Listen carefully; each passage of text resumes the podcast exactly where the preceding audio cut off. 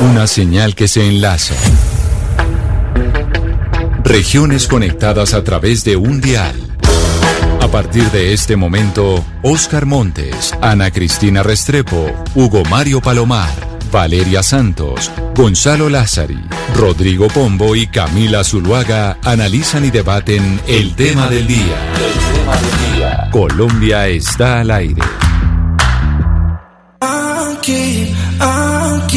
Ya, sabe que no soy feliz, mami, mami, ya. Porque tú no estás aquí. ¿Será que si te vas volvería a encontrar?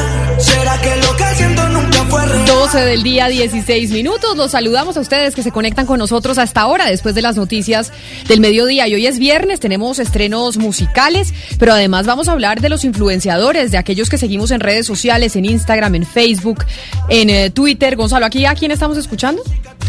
Camila, le presento lo nuevo de Manuel Turizo junto con Yane. Esto se llama Será, es una de las canciones más importantes dentro de los eh, estrenos que se muestran hoy en las plataformas digitales. Y usted, don Gonzalo Lázari, le pregunto, ¿usted sigue algún influenciador que para comprar algunos productos, para que le digan de películas, para que le hablen de restaurantes, ¿usted sigue al- algún influencer en redes sociales? Fíjese que no, no sigo ningún ¿No? influencer en redes sociales, no. Fíjese que no, yo soy más de ver videos en YouTube. Ah, y yo no sé si hay influencers, bueno, pero a ver, yo no sé si hay influencers en YouTube o youtubers como tal, pero de seguir en redes sociales, eh, sobre todo en Instagram, no. Valeria, ¿usted sigue alguna influencer para que le recomiende dietas y recetas y cosas así o no? Pues es que todo el que tenga creo que más de 5 mil seguidores es un influencer y los que está viendo Gonzalo en YouTube también son influencers porque no son solamente influenciadores comerciales de productos comerciales, sino influenciadores políticos, influenciadores estéticos, influencia, o sea, es decir, todo el que pueda influenciar a alguien es un influenciador. Entonces, Claro. pues todos los que sigo creo que son influenciadores. Pero yo sí, sí, no, pero yo hablo de, yo sí sigo influenciadoras que me dicen, haga este batido, cómase esto, haga este ejercicio, de pronto si se hace esto en la cara se ve más bonita y yo hago todo lo que ellas me dicen y no siempre, pues, eh, me veo igual. No siempre Que- resulta. no siempre resulta. Pero la noticia... Ah, los pero sí, pero ejercicio y de todo, sí, sí, sí. Yo sí, sigo un montón. Sí, dieta y y ejercicio. hago recetas y todo de las influenciadoras. Pero, ¿por qué estamos hablando de los influenciadores? Porque la Superintendencia de Industria y Comercio ayer sacó nuevas reglas de publicidad para los influencers. ¿Por qué? Porque los influencers pues se ganan un dinero por pauta publicitaria. Pauta que muchas veces no le informan a sus seguidores que están recibiendo. Entonces, a usted le dicen, Valeria, eh, sale una influencer y, y pone una foto y dice, me acabo de levantar y resulta que me eché esta crema que es maravillosa, la descubrí en el mercado y es lo máximo. Y, eso no es un mensaje natural, sino que le están pagando por venderle o mostrarle a usted esa crema. Y usted cree, porque como sigue a su influencer, pues cree que es un mensaje genuino y realmente lo que pasa es que hay publicidad detrás. Claro, y uno va y se compra la crema y se la pone y resulta que la piel no amanece igual que la de la influencer. Entonces es como, ¿qué pasó ahí? Pues- ¿En qué me equivoqué yo? Por eso está Lala Prada, que es gerente de estrategia para América Latina de Goldfish, una agencia de influencer eh, y marketing. Precisamente Lala Prada pues conoce este mundo de los influencers y cómo funciona el marketing y cómo se les paga a ellos precisamente esta publicidad. Señora Prada, bienvenida a Mañanas Blue. Gracias por conectarse con nosotros hasta ahora. Muchas gracias a ustedes por invitarnos. Bueno, verdad que es un tema interesante. Primero cuéntenos cómo funciona el negocio. Ya hemos hablado varias veces, pero cómo funciona y cómo deciden las marcas, los shampoos, las cremas, las galletas. Decir, oiga, voy a pautar o voy a pagarle a un influencer para que mueva el producto. Bueno, pues sin duda tendríamos que empezar porque el influencer marketing es un tema que es una tendencia dentro del marketing que lleva tiempo ya, un par de años, y está probado que funciona. Y funciona, conecta en un mensaje tal cual como usted lo dijo, Camila, en un mensaje más emocional, un tema más de credibilidad. Eh, y normalmente lo que hacemos desde las agencias es identificar los influenciadores que hacen match perfecto por el- con el producto. Uno, porque necesariamente lo usan o porque son afines o porque lo prueban y les gusta.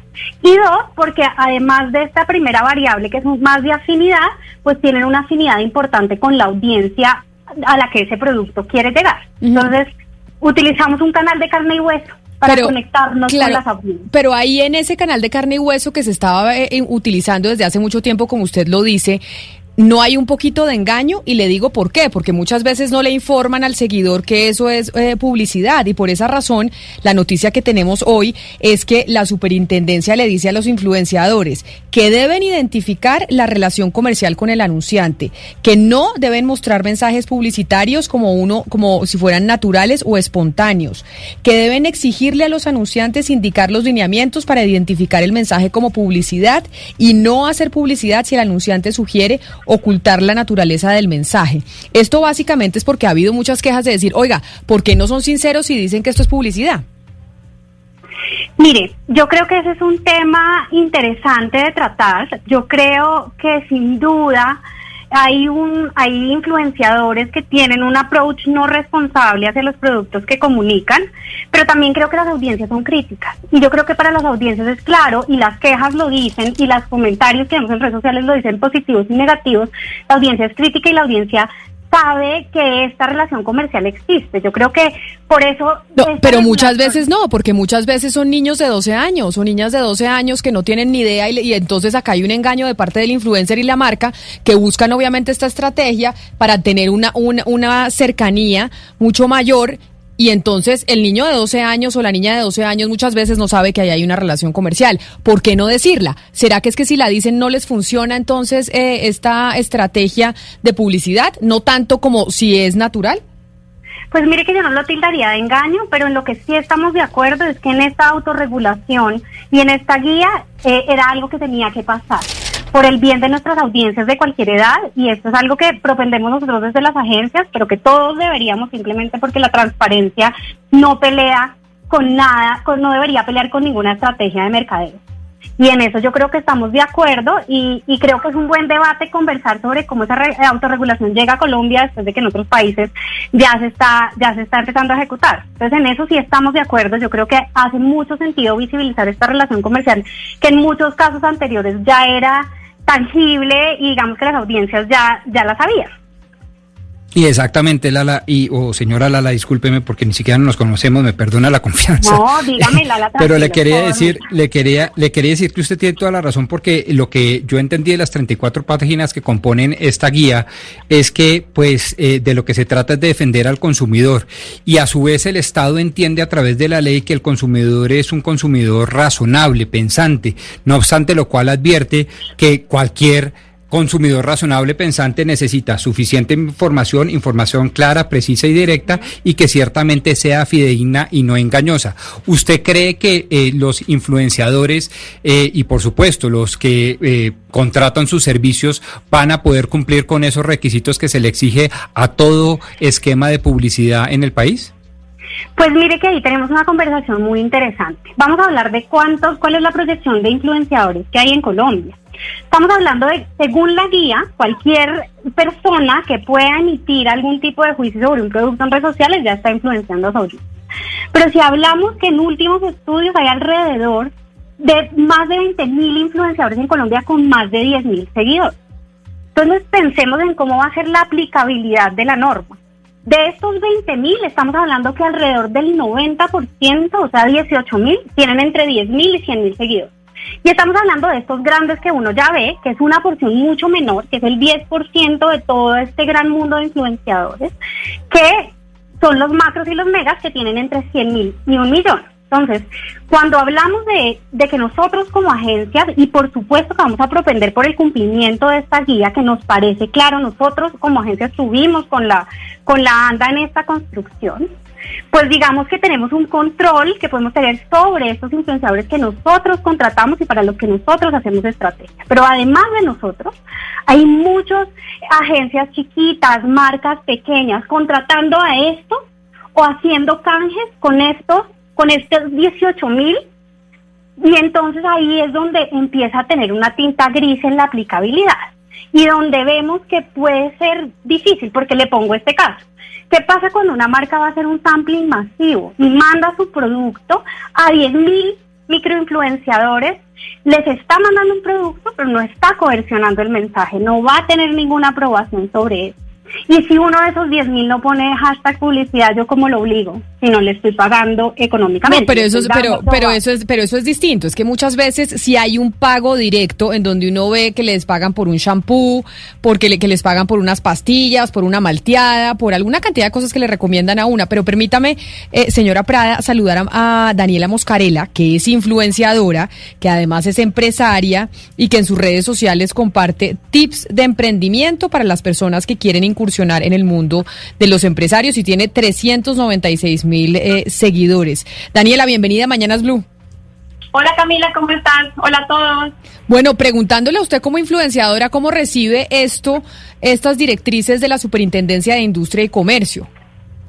Camila, yo sabía que venía eh, pronto pues todo esto. A mí me llamaron de la superintendencia precisamente para hacerme como una encuesta, para poder también encaminar un poco todo esto. Eh, lo apoyé y digamos que me pareció algo beneficioso desde un principio porque siento que sí, eh, a nivel internacional, el tema de los influenciadores también se ha prestado para muchos eh, inconvenientes para el consumidor como tal. Conocemos casos pues gigantes de, de, desfalcos que, se ha- han pasado a nivel internacional eh, a través de los influenciadores. Entonces, me parece que es algo que tenía que pasar, como lo dice Lala también, creo que tenía que pasar, era fundamental que pasara, pero aún así me parece que va a ser un poco difícil eh, la implementación como tal, por lo que Lala decía. O sea, a nosotros a veces también nos llegan de pronto, no sé, un sample de un producto. No me están pagando, no me han dicho, oiga, publique, pero yo lo quiero publicar.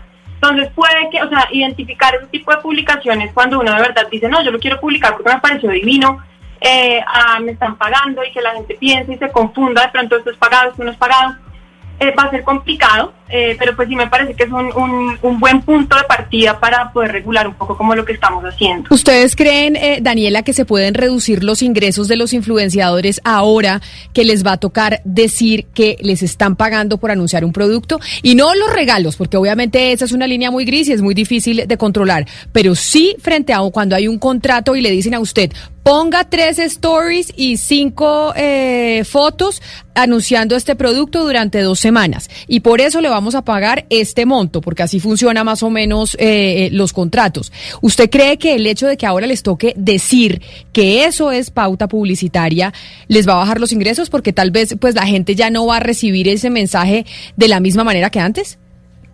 Digamos que en el tema eh, de los influenciadores, una de las grandes premisas es que el contenido es orgánico, o sea, que es algo natural, que uno va a hablarlo pues desde su experiencia, desde, desde su propia voz y a su manera.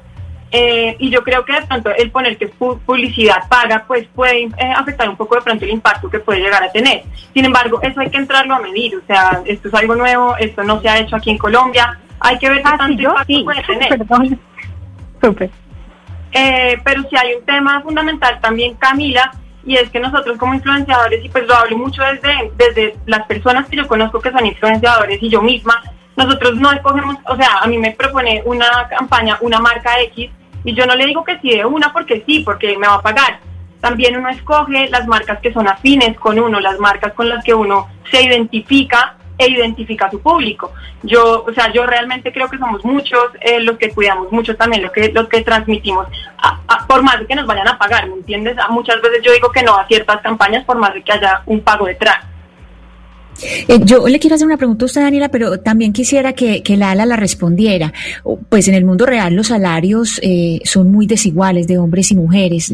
Uno sabe pues que generalmente a los hombres les pagan más, pero yo tengo la sensación o- de que los influencers, en el caso de los influencers, puede ser distinto, que las mujeres ganan más.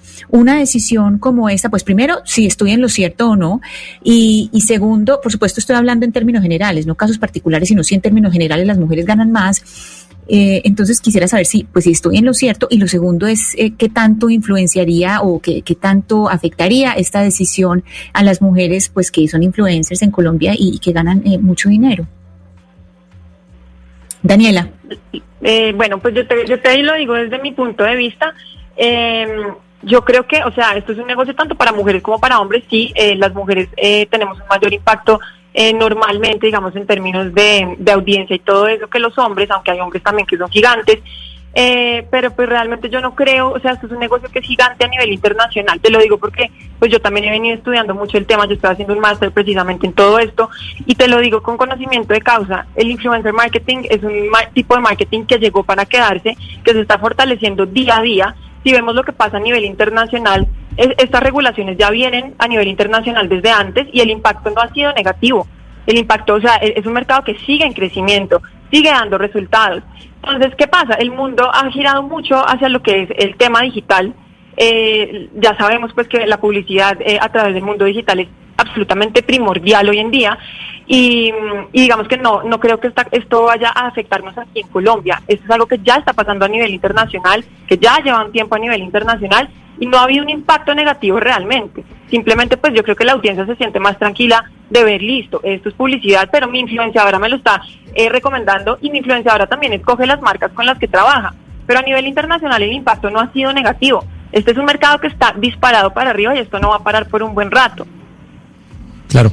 Ah, Camila, estoy viendo acá en redes sociales que no sé si es una nueva modalidad, pero también se regala dinero a través de, de los influenciadores. Es que aquí veo, por ejemplo, a la Liendra y a otros haciendo sorteos en vivo. Dicen que entregan 20, 50 millones de pesos a, quienes concursen siguiendo cuentas en, en, en, Instagram y en otras redes sociales. ¿Esto usted, Lala, eh, sabe cómo funciona? cómo Y si tiene además una regulación por parte de Coljuegos, alguna entidad de, del Estado? Pues mire, en redes sociales vemos cuánta cosa se ocurre todos los días. Yo he visto, he visto este tipo de concursos, pero en Goldfish no hemos ejecutado ninguna campaña que tenga que ver con dinero en efectivo.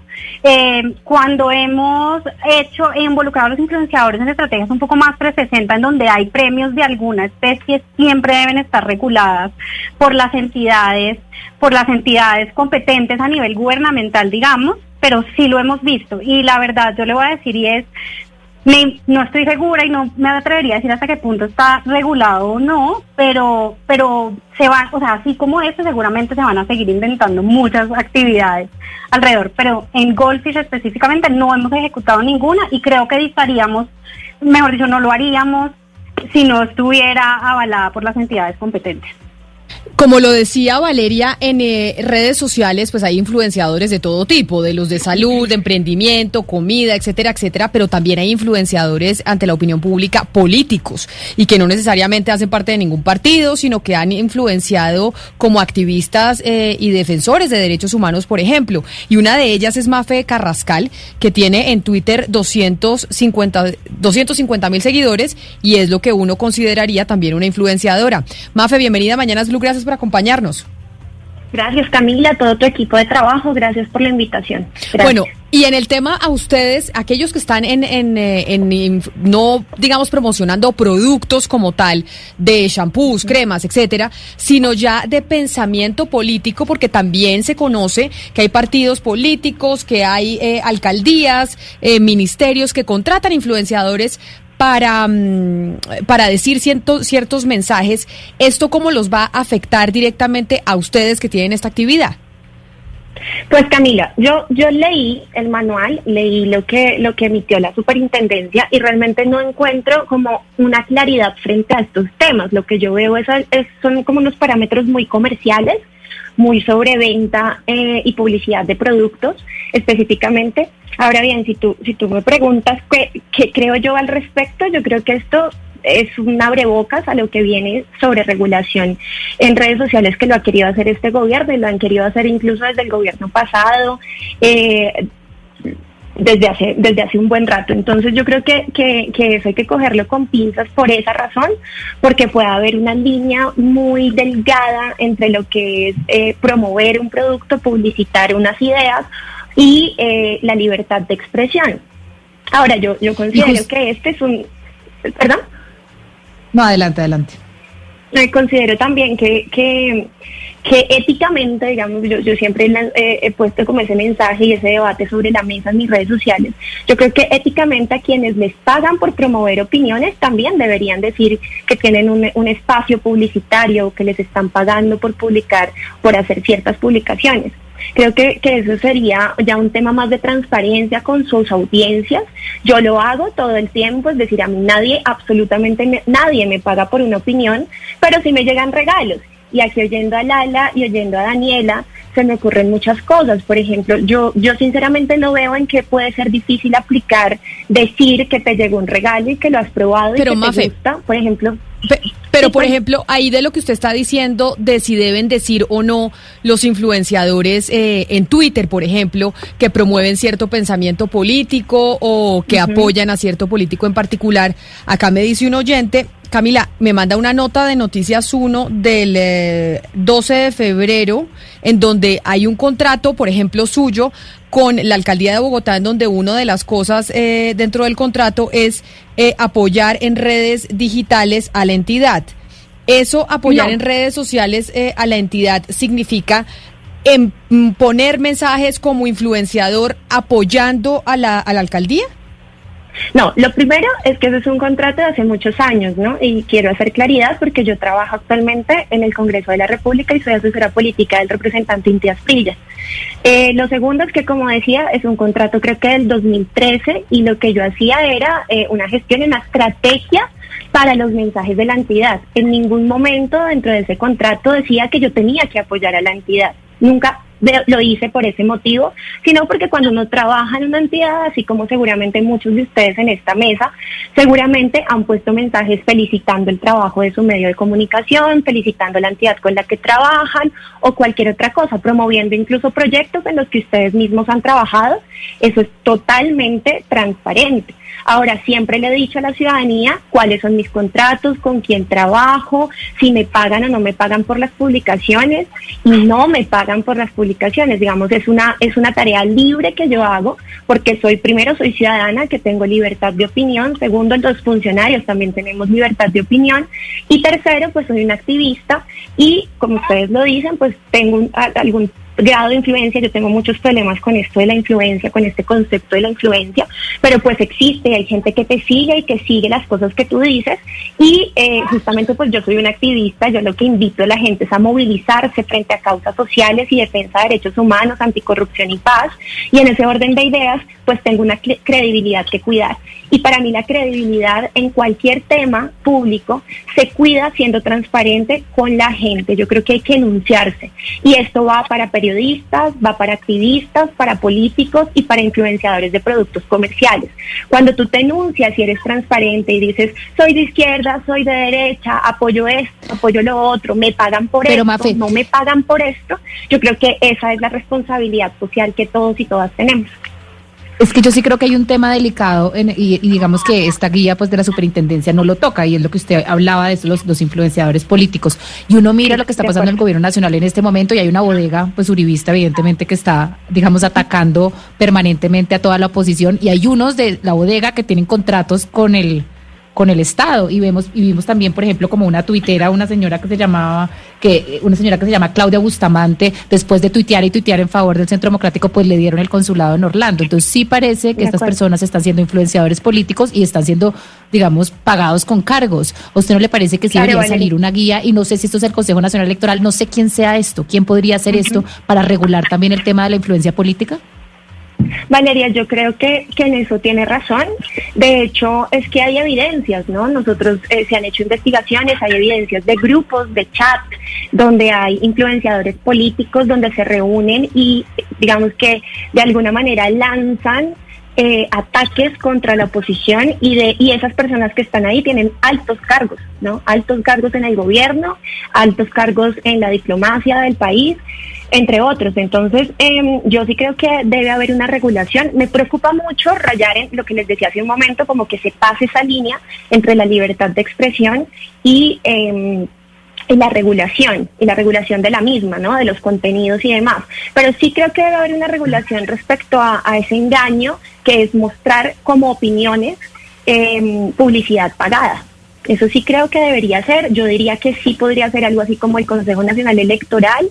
Eh, yo creo que deberían ser varias entidades, ¿no? Yo diría que el Ministerio del Interior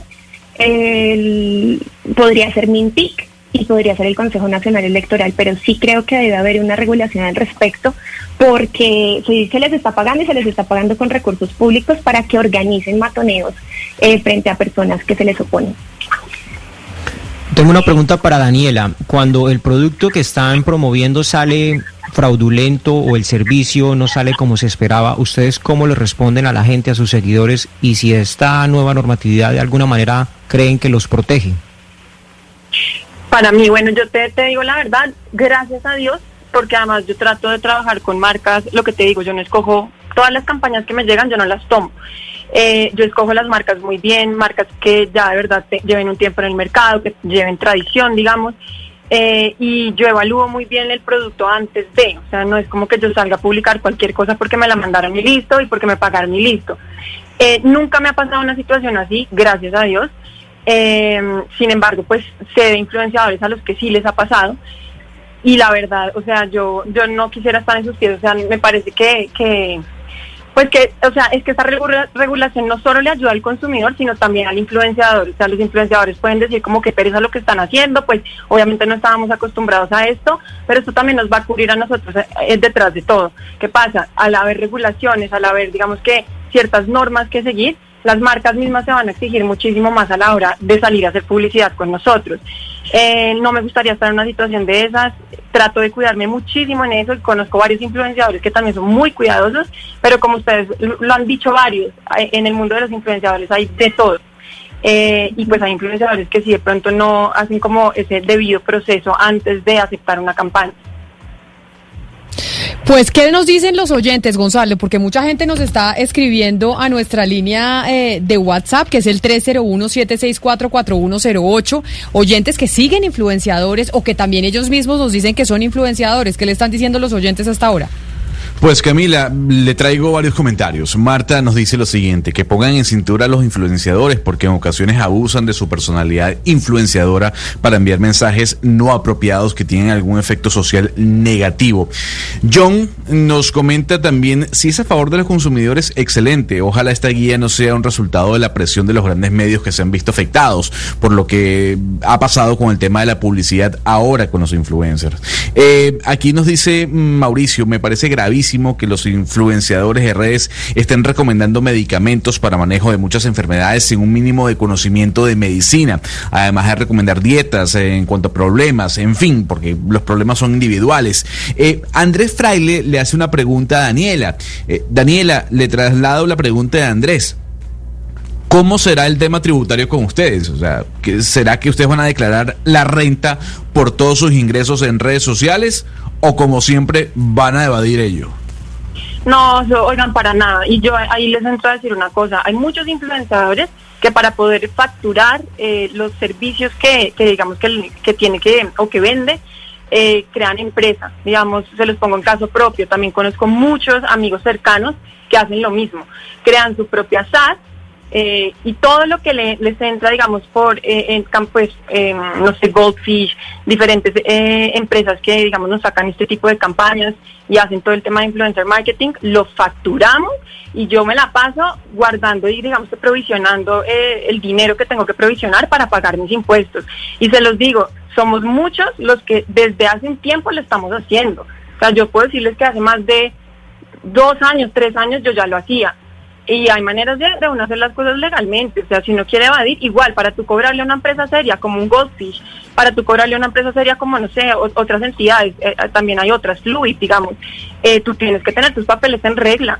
Si no, pues es muy difícil trabajar con grandes marcas, te podrán llegar cositas chiquitas, pero las grandes marcas hacen las cosas bien. Eso de que nosotros evadimos, eso es falso, no es así.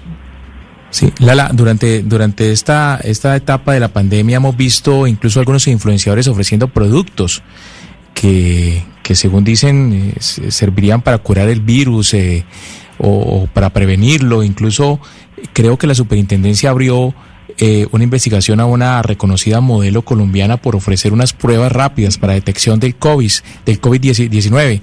Eh, eh, cuando son esos, esos casos que, que, realmente pueden poner en riesgo, ese tipo de ofertas que pueden poner en riesgo la salud de las personas, eh, ¿no se hace un análisis previo? Porque incluso podría costar la vida a un, a, un, a un seguidor de un influenciador que compre algo que realmente no le conviene para su salud.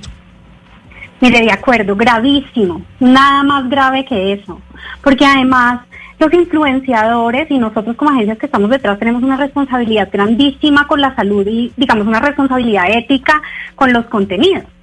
Eh, nosotros y el, y, el, mensaje general que yo le doy además a los influenciadores que nos están escuchando no sean empiecen por ser críticos ustedes un producto que no esté regulado por el INVIMA jamás salgan a comunicarlo pues que un producto que no esté regulado por el INVIMA y debería, ¿no? En el caso específico de los medicamentos, por ejemplo. De hecho, cuando ejecutamos campañas con medicamentos que tienen INVIMA, la regulación para los influenciadores es tan estricta como la regulación para comunicar un comercial.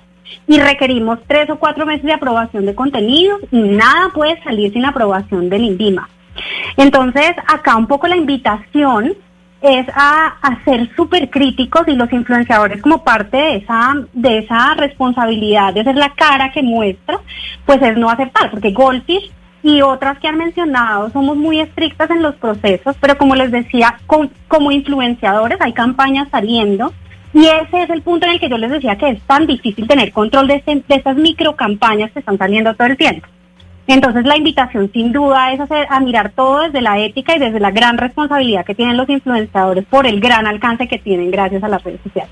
Pero como decíamos, hay influenciadores de todos, de todo. Acá estamos hablando con Mafe Carrascal, que es eh, activista y es un influenciadora de opinión pública a través principalmente de Twitter. Estamos con Daniela Moscarela, que es influenciadora principalmente en Instagram y que da, eh, mm, da mensajes de emprendimiento. Pero también, por ejemplo, hay influenciadores de comida de restaurantes y uno de ellos es Tulio Zuluaga que es influencer de gastronomía que recomienda restaurantes a través de sus redes sociales y tiene 984 mil eh, seguidores. Tulio, bienvenido.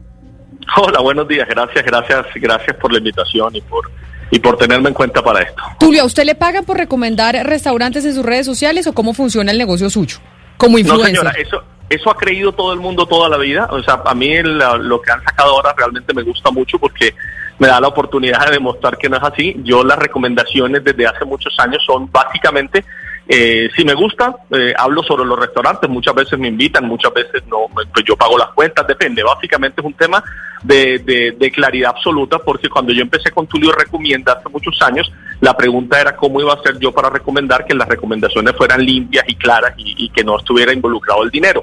¿Qué hice en ese entonces? Monté una sección que es en este momento lo más famoso, que se llama Fácil Cocina para los que no cocinan, y en esa sección es donde sí tengo mis patrocinadores que participan obviamente abiertamente.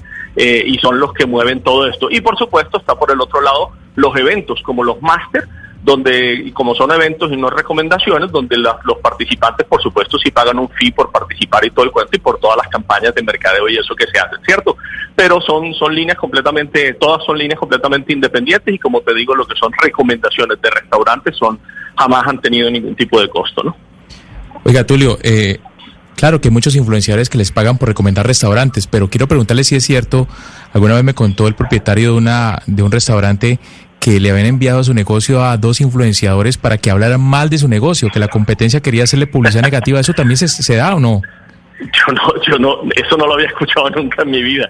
Pues oye, en este, en este tema, pues me supongo que deben pasar muchas cosas así, pero realmente no no, no, no, no, no, no había escuchado algo así, la verdad. Imposible de que, que la competencia mande a otras personas, no, yo no creo no creo que eso se vea, pues, y no, no lo había escuchado hasta ahora. Gonzalo le hacía a Daniela una pregunta de un oyente sobre el tema de los impuestos, y Daniela nos explicaba que creaban empresa, pero por ejemplo, María José, otra oyente que nos escribe a nuestra línea de WhatsApp, nos dice que dónde están registrados los influenciadores como comerciantes, con qué código están registrados, o con qué RUT, o con qué actividad económica, y que no habla de los que tienen empresa como tal, sino aquellos que están como influenciadores, eh, ¿Cómo, ¿Cómo pasan las cuentas de cobro? Porque eh, se preguntan muchos oyentes, bueno, ¿acá hay evasión de impuestos o no? Sí. Lo que pasa, nosotros por lo menos yo, tú le recomiendas una empresa hace, nosotros tenemos empresa hace ya 11 años, eh, obviamente con todos los papeles legales, por lo que te estaban explicando Ortiga. Cuando uno trabaja con grandes empresas o con grandes productos, eh, obviamente necesitas tener una empresa para poder hacer tu, pues, tu facturación y llevar toda la ley. Entonces, nosotros normalmente nos regimos por un código que normalmente es de, publicidad, ¿no? En, todo lo que tiene que ver con esto, pero claro, eh, estamos regidos obviamente por todas las leyes gubernamentales, pagamos IVA, se pagan los impuestos anualmente, es decir, todo está absolutamente claro. Me imagino que hay muchas personas, no sé, como ha pasado muchas veces, que trabajan por debajo de cuerda, pero no, nosotros somos una empresa registrada donde trabajamos 14 personas y por supuesto, pues obviamente es una, una empresa que cumple con todas las cosas de ley del país y eso para mí pues es súper importante porque yo hablo mucho de la limpieza, del emprendimiento, del, del, de los empresarios Y de hecho esto, esto que han sacado en este momento, yo soy papá, esa es la otra parte que me interesa mucho,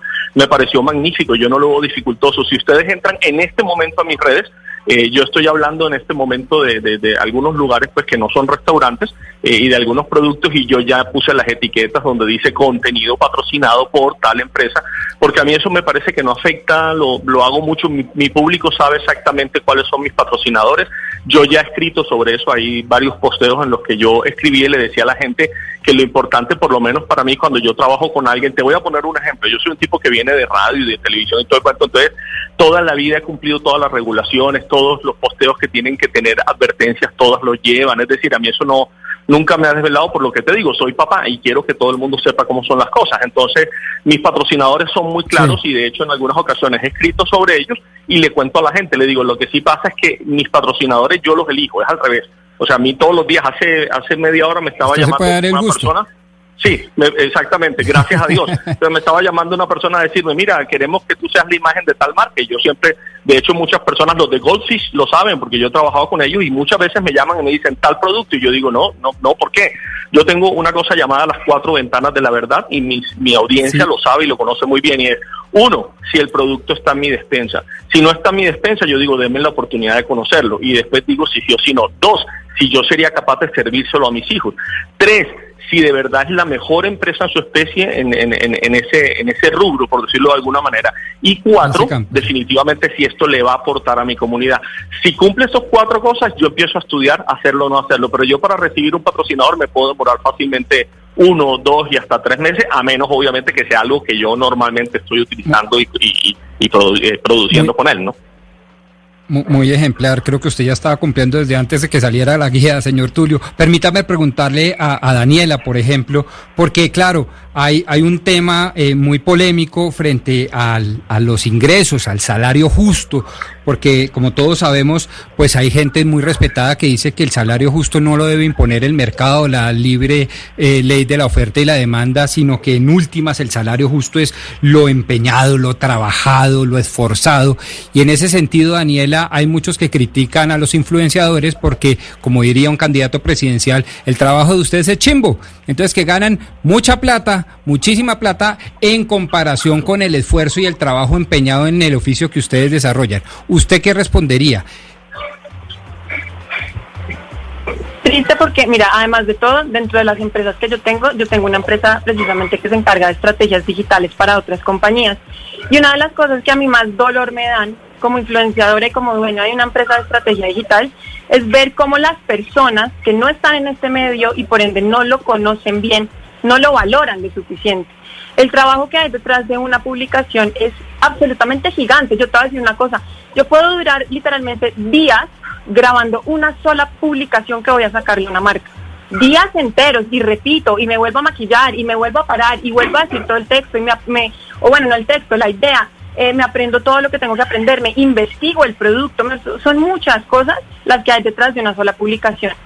Pero este mercado, como todavía digamos que las personas no lo conocen bien, el mercado digital, eh, las estrategias digitales, donde los influenciadores son parte de, eh, o sea, el influencer marketing es parte de una estrategia digital, eh, pues no es, no es lo suficientemente valorado. La gente no conoce el trabajo que hay detrás, yo te lo digo porque además lo hablo con mis compañeros influenciadores, lo veo todos los días en lo que hago en mi empresa, es un trabajo que no se valora y eso frustra a veces mucho porque uno dice, en verdad, me demoré cinco días haciendo este video y no la gente no le entendió el, valor, ¿sabes? O, simplemente, digamos, el cliente que lo contrata a uno, uno le hace un contenido espectacular y el cliente dice, no, no me gusta nada, vuélvelo a hacer, como si no lo hubiera hecho en, una hora. Pero, Realmente el trabajo es gigante. Claro, pero si así no lo fuera, yo estoy seguro que así lo es, claro, pero eh, ¿no será que también hay un componente artístico, de creatividad, de ingenio que también debe pagarse? Me explico, es que ustedes hacen parte de la oferta y, la, de, la oferta y de la demanda si es que aún creemos en un sistema medianamente capitalista, porque es que, claro, los que los critican a ustedes con eso parten de una falacia, y es que el valor del salario proviene del trabajo empeñado y del esfuerzo, no necesariamente donde queda eh, la imagen, donde queda la creatividad, la parte artística, obviamente la genialidad de ser un influencer, porque no a todo el mundo lo siguen más de 100 mil personas. Absolutamente, y, y no solo eso, a veces estar tan expuesto tampoco es fácil, esto también tiene mucho reto detrás, ¿me entiendes? eh, pero la gente no ha visto eso y muchas personas no lo entienden todavía. Es un trabajo como cualquier otro, donde hay creatividad, donde hay demasiado que hay que hacer para poder eh, entregar un resultado de calidad al público, ¿me entiendes? Eh, Lala, yo tengo una pregunta para cerrar y es sobre los niños. La regulación sobre los influencers que trabajan o que ofrecen productos para niños. ¿Esto ha tenido algún tipo de sanción? ¿Ha habido problemas con influencers para niños? ¿A ellos eh, quién los vigila? Ese tipo de contenidos que van dirigidos, eh, no digamos de, 15, 16 años, sino los más chiquitos, de, de 13 para abajo. Bueno, Ana Cristina, pues le cuento. Pensemos que las redes sociales, que los niños menores de 13 años no deberían tener redes sociales. No deberían por un tema, y de hecho yo soy mamá y yo creo que mi hijo por ahí hasta los 17. Pero digamos que las redes sociales de por sí tienen unos límites de edad que nosotros como papás... Lala, Lala, perdón, los niños no deberían tener, pero los tienen. Yo también tengo hijos y pues mis hijos cuando estaban menores de 13 no los tenían, pero es que como usted como yo no son todas las mamás. Hay muchos niños menores de 13 que tienen redes. Estamos totalmente de acuerdo, pero empecemos porque es algo que no debería pasar. ¿Qué pasa? Que tenemos unos influenciadores que de alguna manera le hablan a niños, que tenemos TikTok, por ejemplo, que es una red que está funcionando muy bien y yo creo que la regulación como la estamos viendo en este momento, digamos que nos puede en parte eh, ayudar a controlar algo de ese tema, pero necesariamente es una responsabilidad compartida que también implica a los papás en una gran medida. Eh, en función de eso, entonces ahí yo, yo, digamos que nosotros como Golf, nuevamente les digo, nosotros somos una porción pequeña de los miles de ejecutores de influencer marketing y tenemos unas políticas súper responsables a la hora de hablar y de hecho nosotros cuando hacemos publicidad de productos para niños se la hacemos a sus padres y lo hacemos a través de influenciadores que le hablan al segmento de papás, no a los niños. Pero no somos los únicos ejecutando, ni tampoco son las únicas necesidades del mercado. Entonces, yo sí creo que es una responsabilidad compartida. No podemos y no hay ninguna regulación. Seguramente habrán otras entidades que eh, tendrían que entrar a mirar que desconozco cómo debería ser pues este proceso de regulación ya un poco más puntual hacia el punto, pero creo que es una responsabilidad compartida. Tenemos estos pliegos que nos permiten regular una parte que es importante, pero tenemos una responsabilidad que no podemos desconocer y que no podemos endilgársela al Estado ni a ninguna entidad, y es la que nos compete como padres. Pues es un tema muy interesante, muy interesante porque sin duda alguna, como dijeron todos ustedes, los influenciadores y este eh, influencer marketing se llama Pombo para que aprenda. Influencer marketing, pues llegó para quedarse. Sí, influencer, o sea, ya no es no solo publicidad en, en internet, publicidad en televisión, en radio, en prensa, ahora está el influencer marketing y pues por eso la Superintendencia de Industria y Comercio sacó esta guía de buenas prácticas para que los influencers se digan a sus seguidores pues cuándo les están pagando y cuándo no, cuándo es un producto, cuándo es una pauta. Quiero darle las gracias a todos que se conectaron con nosotros, a Tulio Zuluaga, que es influencer en gastronomía, lo seguimos, a Daniela Moscarela también la seguimos como influencer y empresaria, a Mafe Carrascal como influencer, activista y defensora de derechos humanos, y a Lala Prada, que es, que tiene una agencia que se dedica precisamente a esto, es la gerente de estrategia de Goldfish, una de estas tantas agencias que contratan influenciadores para que puedan eh, anunciar productos. A todos ustedes, mil gracias por haberse conectado. Les deseamos un gran fin de semana de este tema seguramente hablaremos mucho más. Que descansen y ya llegan nuestros compañeros de Meridiano Blue. Colombia está al aire.